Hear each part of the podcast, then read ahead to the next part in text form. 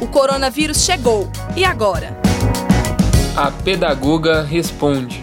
Flávia Nunes, professora da rede pública municipal de Ipatinga.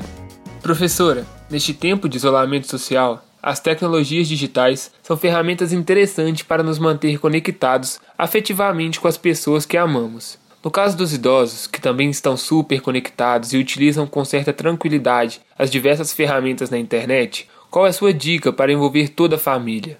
Nesta hora de recolhimento, em razão da pandemia do coronavírus, nossa atenção está redobrada com os nossos parentes idosos.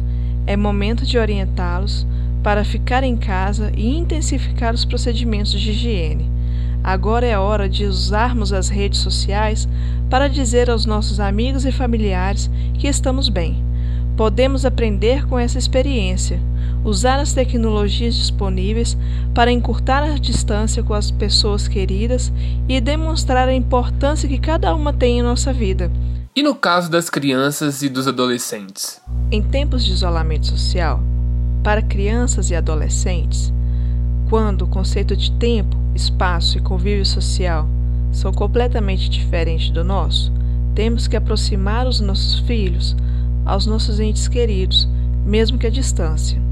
Eu estou falando de uso de tecnologias digitais para demonstração de afeto como forma de manter acesa a chama que nos une com nossos familiares e amigos.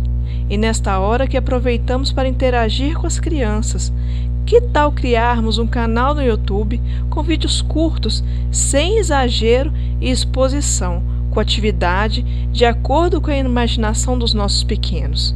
Aproveite a tecnologia ao seu favor sempre.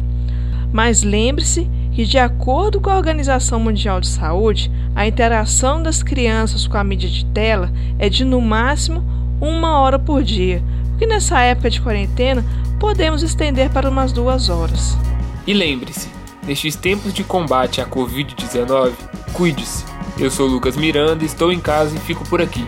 Até a próxima. Compartilhe esta ideia com seus amigos e familiares.